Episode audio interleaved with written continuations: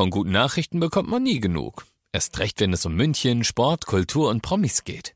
Lesen Sie selbst gute Nachrichten. Heute in der Abendzeitung und auf abendzeitung.de. Abendzeitung. Die ist gut. 95.5 Charivari, das München Briefing, Münchens erster Nachrichtenpodcast. Mit Christoph Kreis, der dir in diesem Podcast jeden Tag die wichtigsten Münchner Nachrichtenthemen des Tages näher bringt.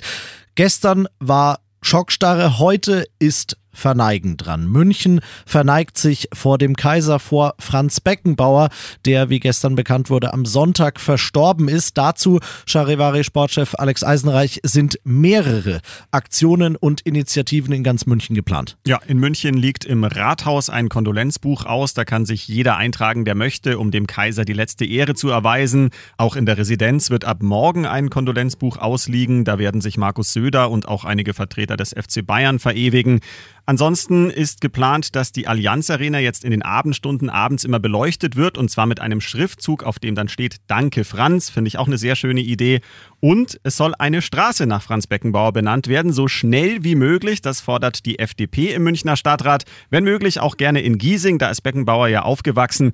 Das ist auch eine schöne Idee, dass es dann vielleicht bald eine Franz Beckenbauer Straße gibt. Für die Umbenennung von Straßen in München ist eine Kommission zuständig bei der Stadtverwaltung. Da kann man normalerweise keine Vorschläge einbringen, aber nachdem ich in Giesing wohne, also ich würde meine Chiemgaustraße, ich würde sie opfern, wenn sie künftig Franz Beckenbauer Straße hieße. Wenn du das schon sagst, ich wohne ja auch in Giesing und äh, ah, würde auch meine Deisenhofner Straße opfern und würde mich auch freuen, in der Franz Beckenbauer Straße zu wohnen. Willst du mir das jetzt gerade streitig machen? Nein, nicht streitig, aber ich sehe das ähnlich und würde mich auch anbieten. Also Giesing finde ich auf jeden Fall alternativlos. Da kommt Franz Beckenbauer nun mal her.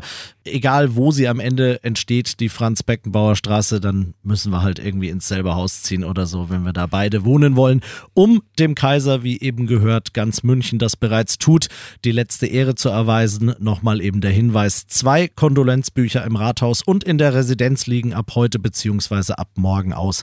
Da kannst du dich von Franz Beckenbauer verabschieden. Sie kennen das Spielchen zwar schon, das macht's aber freilich nicht besser. Rund 800 Münchner Beschäftigte, die in Schwabing, am OEZ, am Rotkreuz oder am Marienplatz für Galeria Karstadt Kaufhof arbeiten, müssen einmal mehr um ihre Jobs bangen. Denn ihr Arbeitgeber hat heute zum dritten Mal innerhalb weniger Jahre Insolvenz anmelden müssen. Ein Insolvenzverwalter ist eingesetzt worden und verspricht alles zu tun, um einen neuen Eigentümer für die schwer angeschlagene Warenhauskette zu finden und den Konzern Konzern im Ganzen zusammenzuhalten. Noch ist es natürlich aber viel zu früh, um zu sagen, ob das klappt.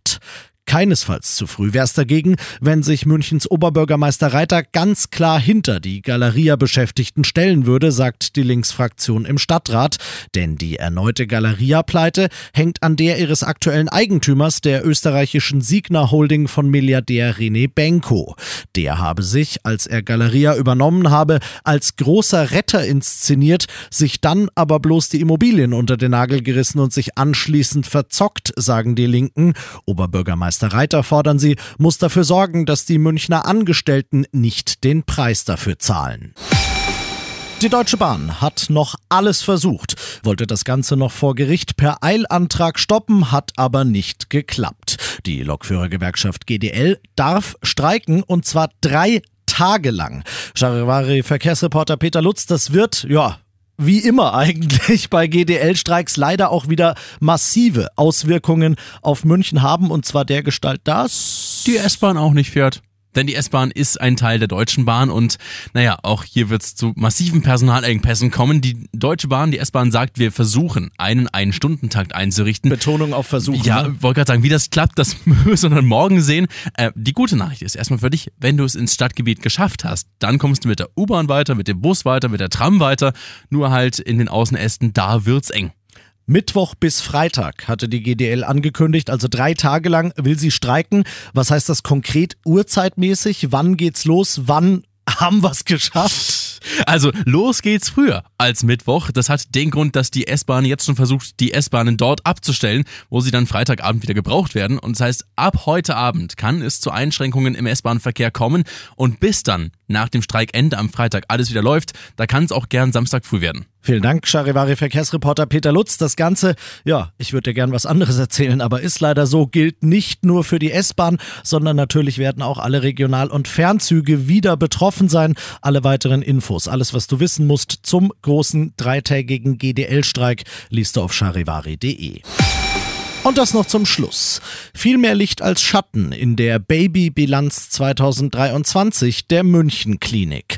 Schatten es gibt weniger Münchner Kindel. In den drei städtischen Frauenkliniken kamen letztes Jahr 5886 Neugeborene zur Welt. Das sind rund 5 Prozent weniger als im Vorjahr.